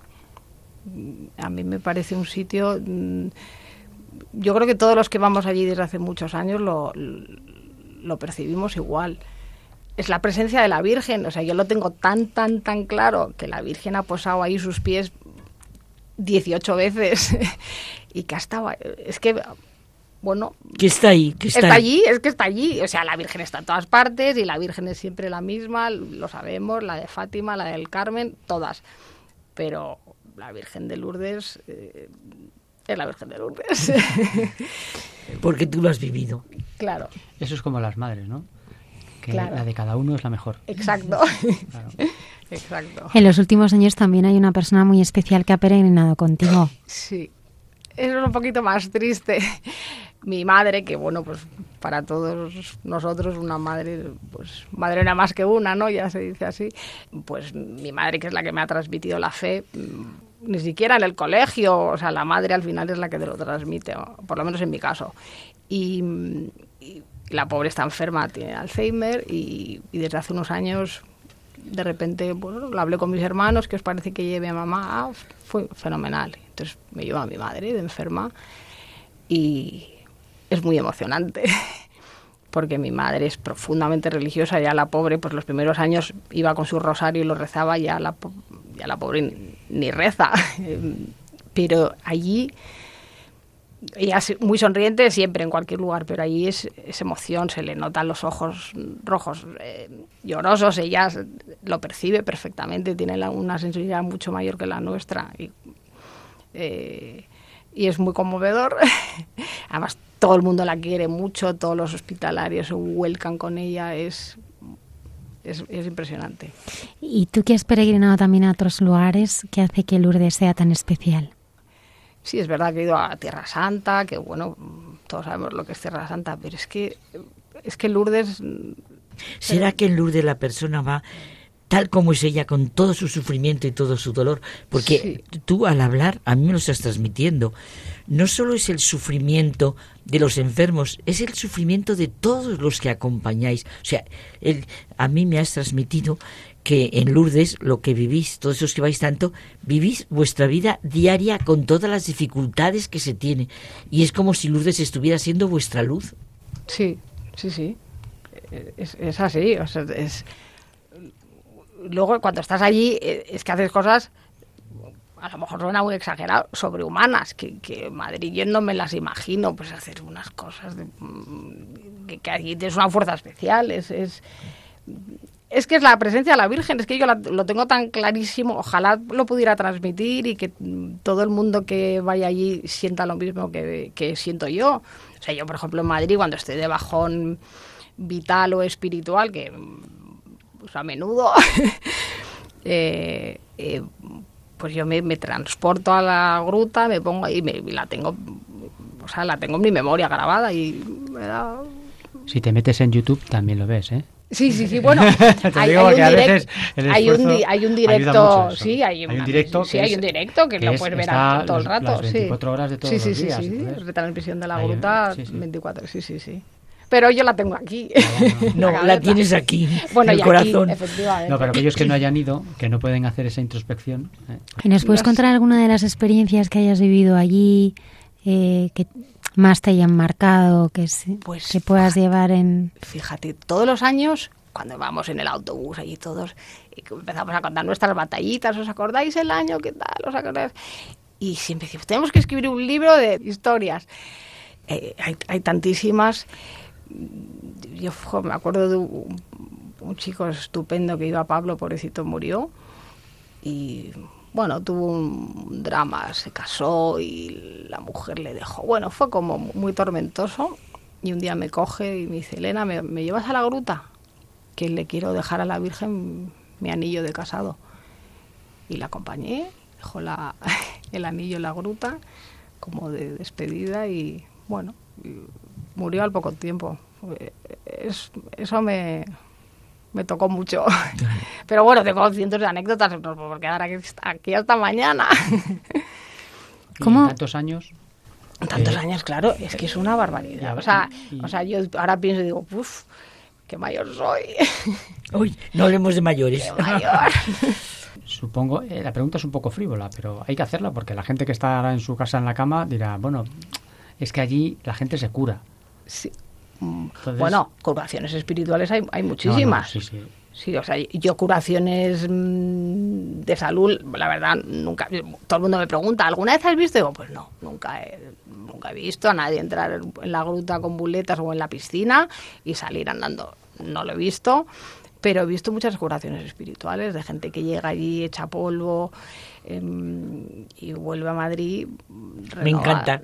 Curaciones personales, eso es la verdadera curación la curación que salva y redime completamente a la persona. A mí me impresiona mucho ese momento del Evangelio en el que Jesús dice que, ¿qué es más difícil? Que curar a un enfermo o perdonar uno sus pecados.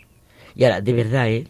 nosotros, todos los que estamos aquí en este momento, ante el Señor y ante nuestra vida, esa, esa alegría que comunicas cuando dices, hablas de Lourdes y lo que vives Lourdes, eso es importantísimo. Y eso que una persona enferma viva eso y va a decir una barbaridad, ¿eh? Si ya tal y como van, lo demás es curarse internamente y ser una verdadera persona y curarse internamente. Y curarse y vivir con sentido la vida de dónde viene, a dónde va y por dónde se va. Y resulta que lo están aprendiendo en pleno sufrimiento. Sí. Sí, bueno, aparte que a todos estos enfermos, entre comillas, que como os digo, yo no, les llamamos enfermos, son amigos, la mayoría, eh, eh, lo que menos les gusta es la compasión. Ay, pobrecito. No, no, no, no. Venga, niños, a levantarse. ¡Hala! Pues menudo lo que tienes hoy aquí. Venga, a limpiarte. O sea, como con. Pues, ale, con alegría. No estás ahí. ¡Ay! Ay, pobrecito. Eso, eso Elenita, yo te digo una cosa. Acabas de decir una cosa que a mí me conmovió no hace muchos años. En el hospital de parapléjicos, yo ya siendo mayor, aprendí enormemente lo que realmente es el respeto a la persona y yo no, eso sí que os va a extrañar, pero nunca he sentido, no, es que suena fuerte, no sé qué palabra decir, es que no sientes compasión ante, yo estoy pensando en niños, en mayores, en sillas de ruedas y tal, no es compasión, es un profundo respeto y admiración. Yo lo que he sentido en el Hospital Nacional de Paraplógicos, estando constantemente con estos chicos, no ha sido ni lástima ni compasión, ha sido una admiración enorme y un respeto y un eres tú la que estás aprendiendo. Sí. Y, yo, fíjate, hermana, yo desde que soy madre, admiración por las familias. Porque claro, las familias es un día tras otro al niño, levantarle tal, la grúa.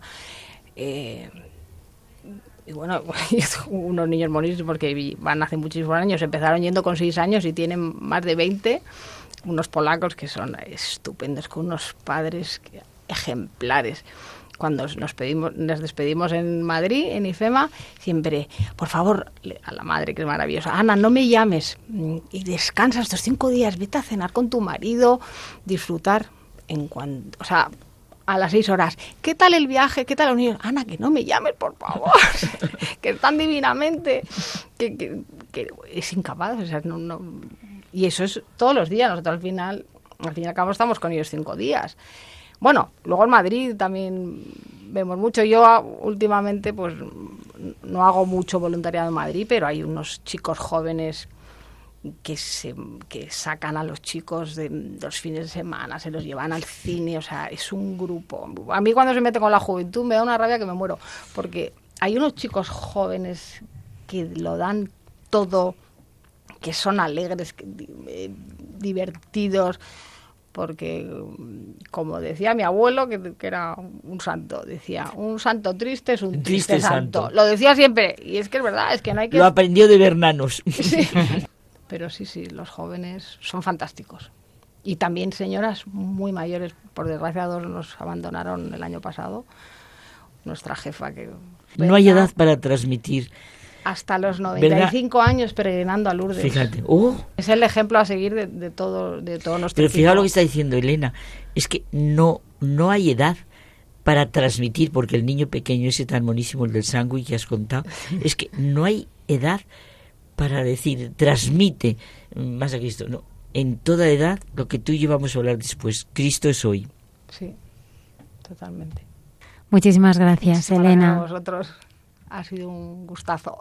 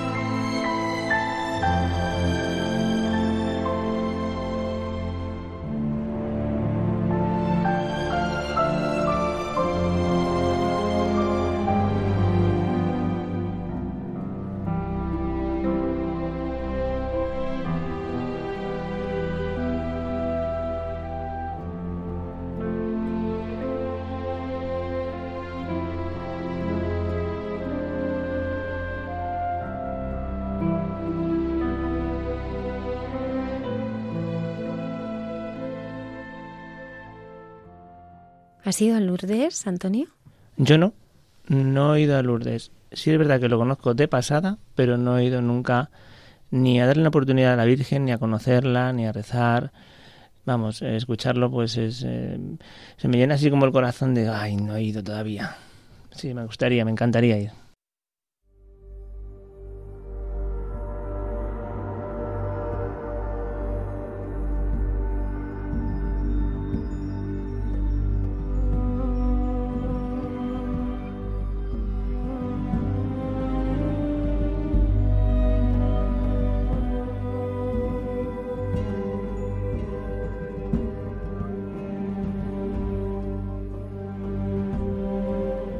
Cayetana Jairi Johnson en Jesús en su tierra.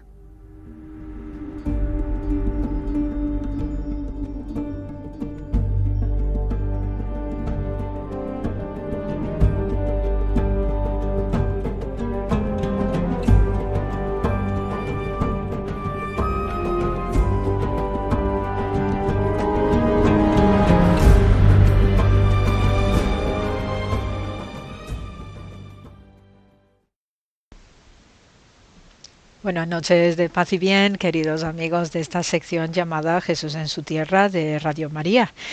Y bien, eh, pues estos días, eh, de nuevo, pues detalles ¿no? que, que, van saltando, que van llamando la atención acerca de los diversos eh, pasajes bíblicos que vamos leyendo en nuestra liturgia neotestamentaria, pues me hace que me entretenga para el programa de hoy en el Evangelio de Marcos acerca de Jesús subiendo a un monte. Entonces, eh, se puede leer en Marcos 3, en aquel tiempo Jesús subió al monte, llamó a los que quiso y se fueron con él e instituyó doce para que estuvieran con él y para enviarlos a predicar y que, los y que tuvieran autoridad para expulsar a demonios. Y ya a continuación pues hace un elenco de nombres como Simón, a quien puso el nombre de Pedro, Santiago el de Cebedeo y Juan, hermano de Santiago, a quienes puso el nombre de Boanerges, es decir, los hijos del trueno, Andrés, Felipe, Bartolomé, Mateo, Tomás, Santiago el de Alfeo, Tadeo, Simón el de Caná y Judas Iscariote el que lo entregó. Entonces, eh, este detalle de la subida al monte tampoco es baladí porque la importancia del monte en eh, la tradición bíblica es descomunal. De hecho, se menciona más de 500 veces en las escrituras. ¿eh? Y esto es debido a que los montes pues suelen tener una simbología especial para muchísimas culturas y religiones o planteamientos filosóficos por la majestad y lo sobrecogedor que suelen ser las montañas. ¿no? Entonces cuando uno pues se presenta ante un gran roquedal, eh, alguna sierra imponente ¿no? o algunas otras estructuras que tenemos como el monte Fuji, etcétera, pues realmente resulta eh, sobrecogedor y por ello, desde el punto de vista religioso, en particular el judaísmo y el cristianismo, pues las montañas o los montes, las colinas, los lugares altos, pues suelen tener un significado específico porque, en primer lugar, en el acervo cultural religioso más antiguo se tiene muy claro que los montes, las montañas, son esos puntos físicos en los que se puede estar en un contacto más cercano a Dios.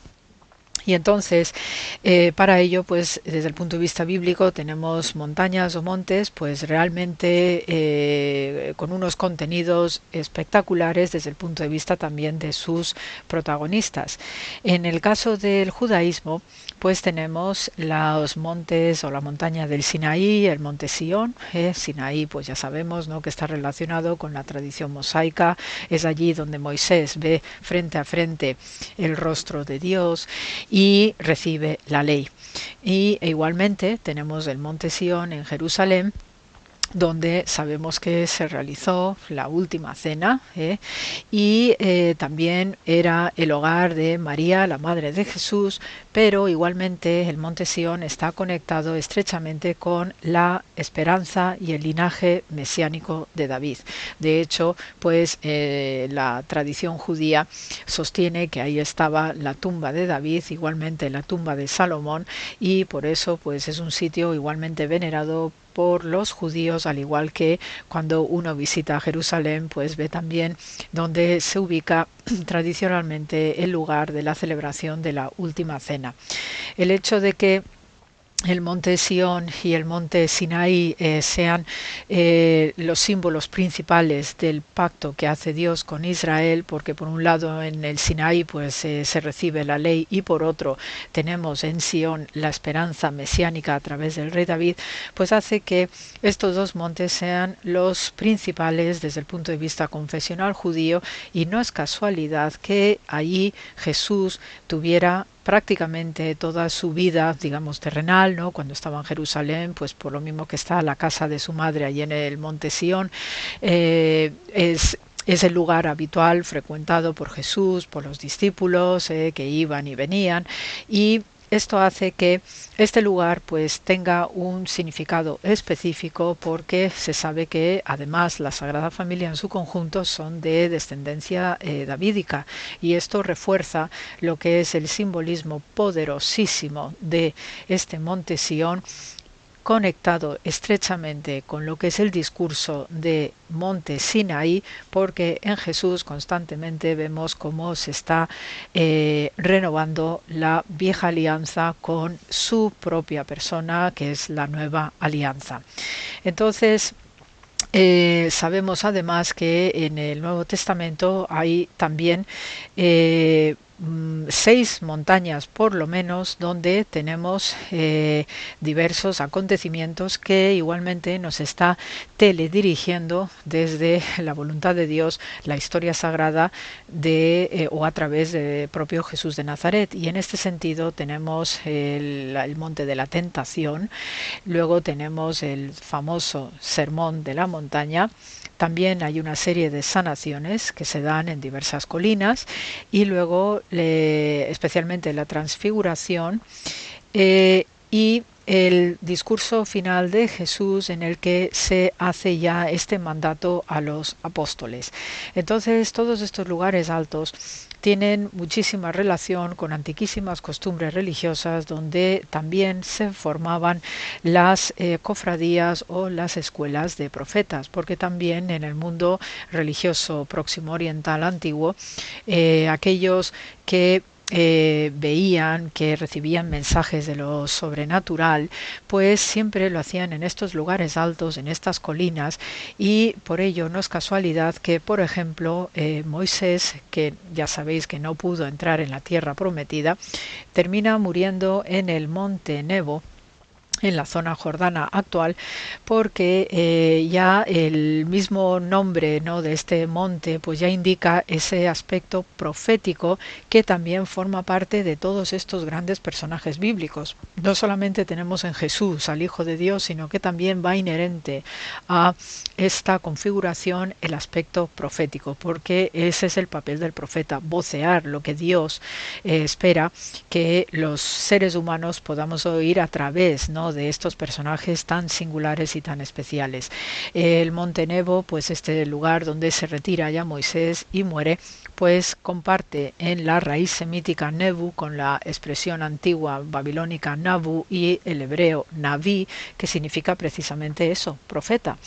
Y eh, los antiguos profetas de Israel también estaban igualmente obligados a realizar o a expresar sus profecías después de haber tenido una experiencia singular con Dios cuando está en lo alto de una colina o una montaña, porque precisamente por estas conexiones que hay ¿no?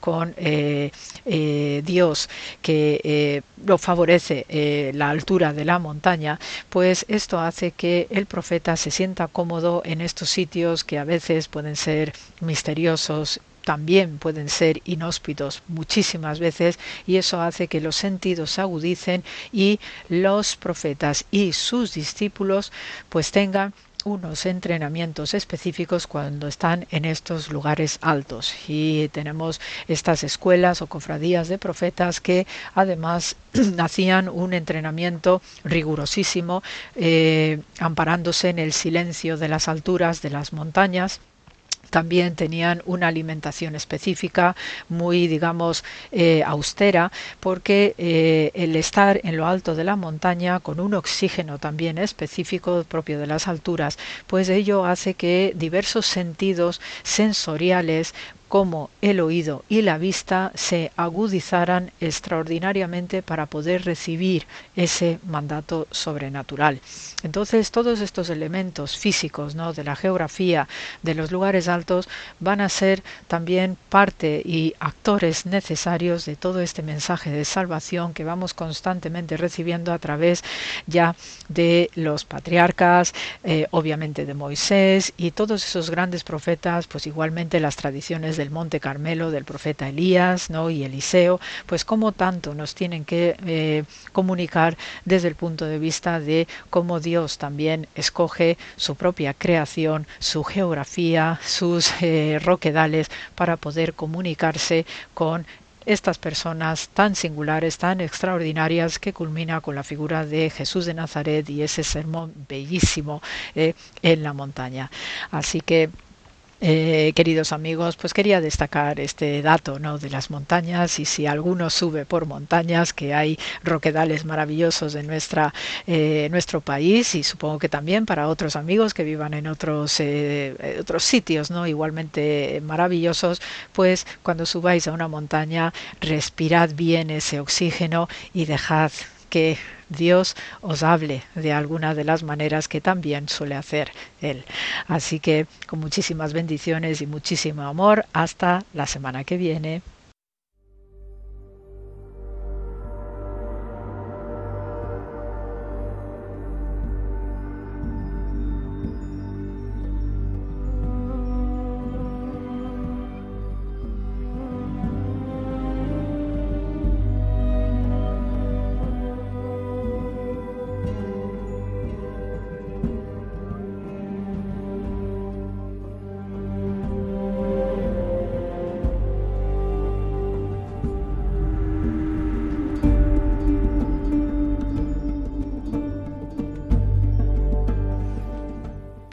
Más de 500 veces se dice esta expresión en la Sagrada Escritura.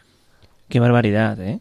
500 veces se hace mención eh, cuando el Señor eh, o habla desde un monte o se retira a un monte a orar o, bueno, su vida transcurre en gran parte de ocasiones en un monte.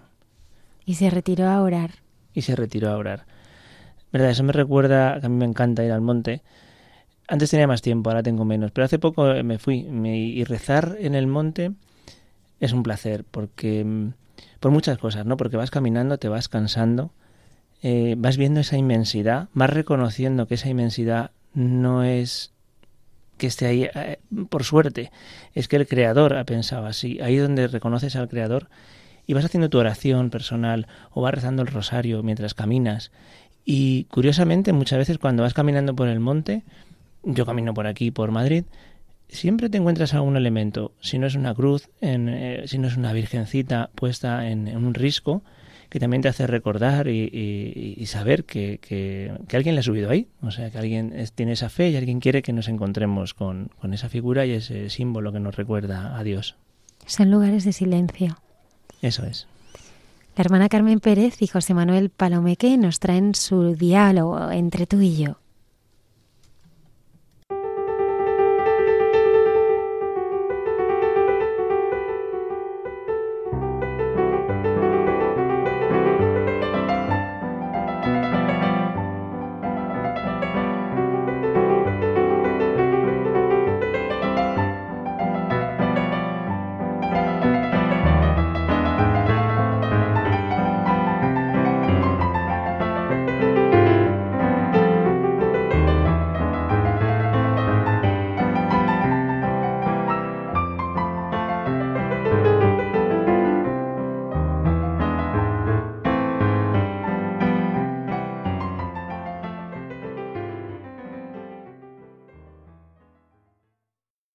Querida familia de Radio María, bueno, lo primero voy a pedir un poco de disculpa por, por estos gallitos que me van a salir de vez en cuando, pero no me quería perder el diálogo.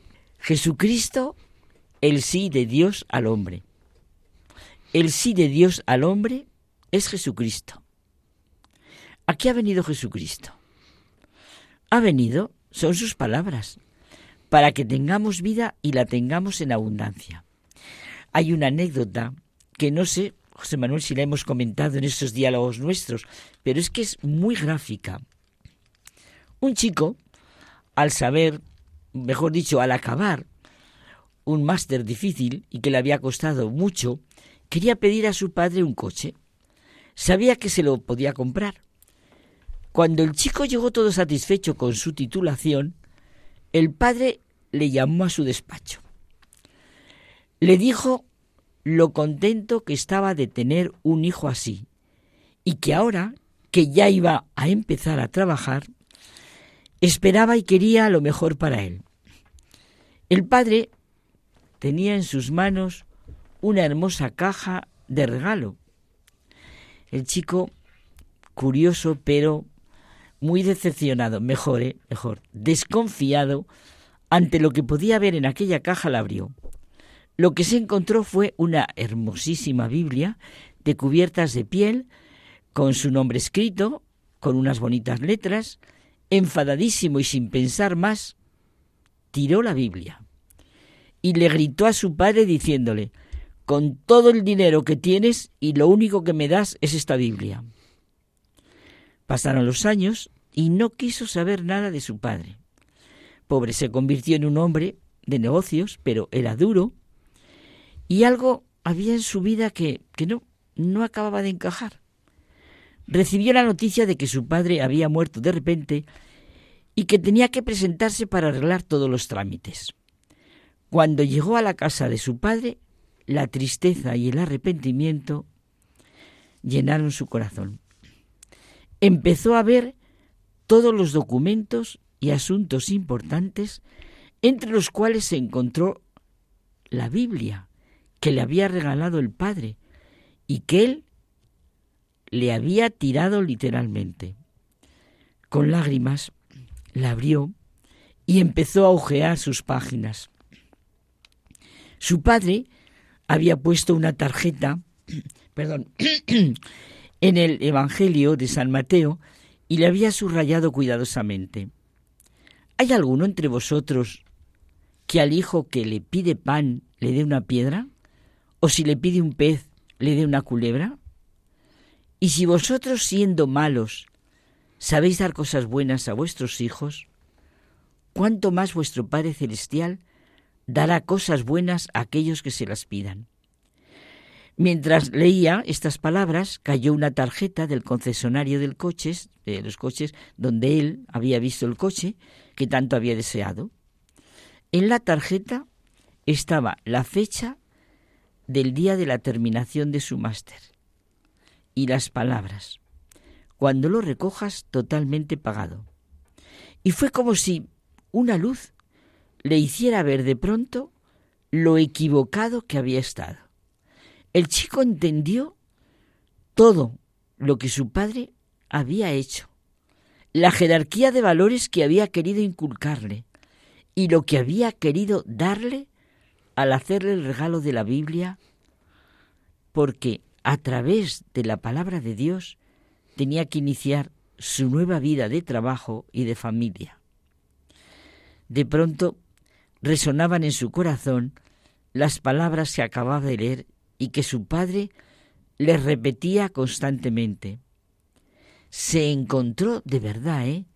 Se encontró con la fe con la que el padre había vivido. Se encontró con su padre. Ese sí que fue un encuentro fue a la habitación del Padre y allí también se encontró con el cuadro de Jesucristo, que siempre había presidido la habitación. Yo he venido para que tengan vida y la tengan en abundancia. Siempre el Padre les había querido transmitir que Dios es el Dios de la vida y que Jesucristo vino para dárnosla en plenitud. Solo de Él podemos aprender la verdad y vivir a su luz. La verdad es que es una anécdota, eh, bueno, no una anécdota, es una, es una cosa real, ¿no? Y, y, es sorprendente, ¿verdad? Pero fíjate, por el contrario de lo que tú nos dices ahora, es cierto que se nos plantea por parte de muchos una especie de mundo planificado y organizado según esquemas fijados por unas mentes que pueden ser muy inteligentes, pero desde luego con poco horizonte. Son reduccionistas. Y en ese mundo, Dios, si es que ocupa un lugar, tiene que ser como un asunto privado. Oye, esto, esto es cosa, cosa de tuya, no, de manera que no interfiera en esos propósitos esenciales de la vida. Se piensa que el progreso hacia la paz y el bienestar es el verdadero Dios, la nueva Biblia. Y claro, de ninguna manera se necesita Dios para ello. No desde luego para interferir en esos propósitos tan sesudos y, y esenciales para la vida. Podríamos decir muchos ahora mismo, ¿eh? muchas agendas que hay previstas y hay, hay mucho. Es que lo que estamos viviendo es tremendo. Hay nuevas religiones, hay nuevos... es, tremendo. ¿eh? Es tremendo lo que estamos viviendo. Mm. Y es para preguntarnos muy seriamente, ¿qué ha traído Jesús? ¿Qué ha traído si no ha sido la revelación de Dios como Padre? Jesús ha traído a Dios como Padre, como ese Padre quería enseñarle a su Hijo, y con él ha llegado la verdad sobre nuestro origen y destino. La fe, la esperanza y el amor tienen pleno sentido. Puede parecer un poder silencioso, como en el caso del Hijo, pero constituye el poder verdadero y duradero. El Padre estaba convencido de que el sí a Dios era el sí que él daba a su Hijo. La palabra de Jesús realmente le servía en la vida. Solo nuestra ceguera y dureza de corazón puede hacernos pensar que es poco lo que nos dice Jesús. El amor no ha desaparecido ni desaparecerá. El cristianismo no es una receta para el progreso y el bienestar común. No, y es que Jesucristo es el sí de Dios al hombre. Y nuestro sí a Dios es el sí al hombre, como dice Benedicto XVI. Esto es lo real. Y es así a través de la vida de millones y millones de personas, porque es la juventud de lo eterno que tanto te gusta a ti. Me encanta. La juventud de lo eterno o lo que siempre es nuevo, como dice Henri de Libac. Lo que siempre es nuevo, José Manuel, es el hoy de Jesús de Nazaret. Siempre es nuevo el mar, siempre es nueva una cascada, una puesta de sol, siempre son nuevos unos ojos llenos de amor, siempre es nueva la alegría que sentimos cuando hemos hecho algo bueno por los demás. Siempre es nueva la verdad que nuestro corazón y entendimiento descubren.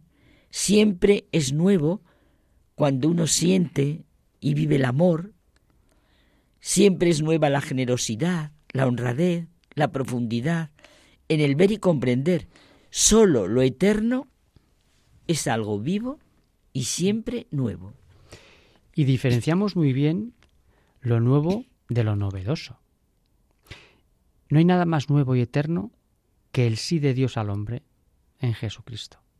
Y el sí del hombre a Dios por Jesucristo. Es muy serio esto, porque es lo más real que hay en la vida. ¿eh? En el cristianismo, o se vive esa juventud de lo eterno que tanto te gusta, o se le critica con saña. Pero precisamente se le critica como si hubiera nacido hoy. Es que es muy impresionante, José Manuel, porque lo que se critica, lo que estás diciendo, es el hoy de Jesús de Nazaret. Claro, claro. Porque no es como los hechos históricos pasados. Jesús de Nazaret siempre es actual, para vivirlo o para atacarlo.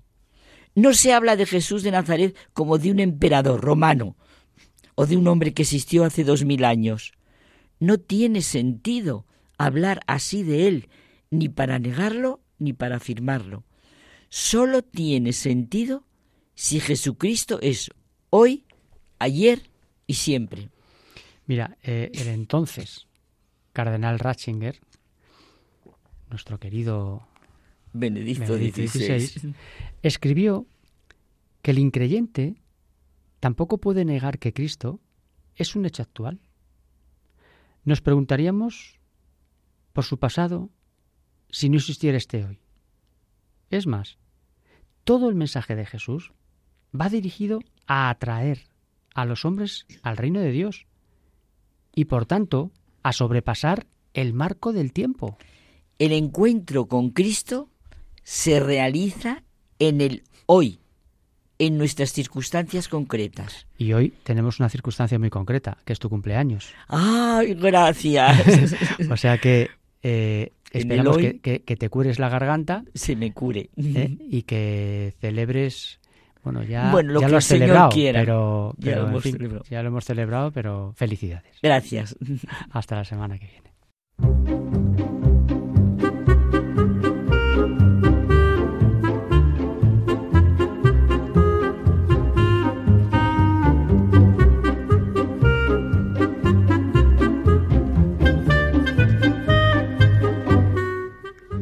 Nos despedimos hasta el próximo programa. Os recordamos que podéis volver a escuchar el programa en el podcast de Radio María. Muchísimas gracias por acompañarnos otro día más. Que tengáis una feliz y santa semana. Gracias.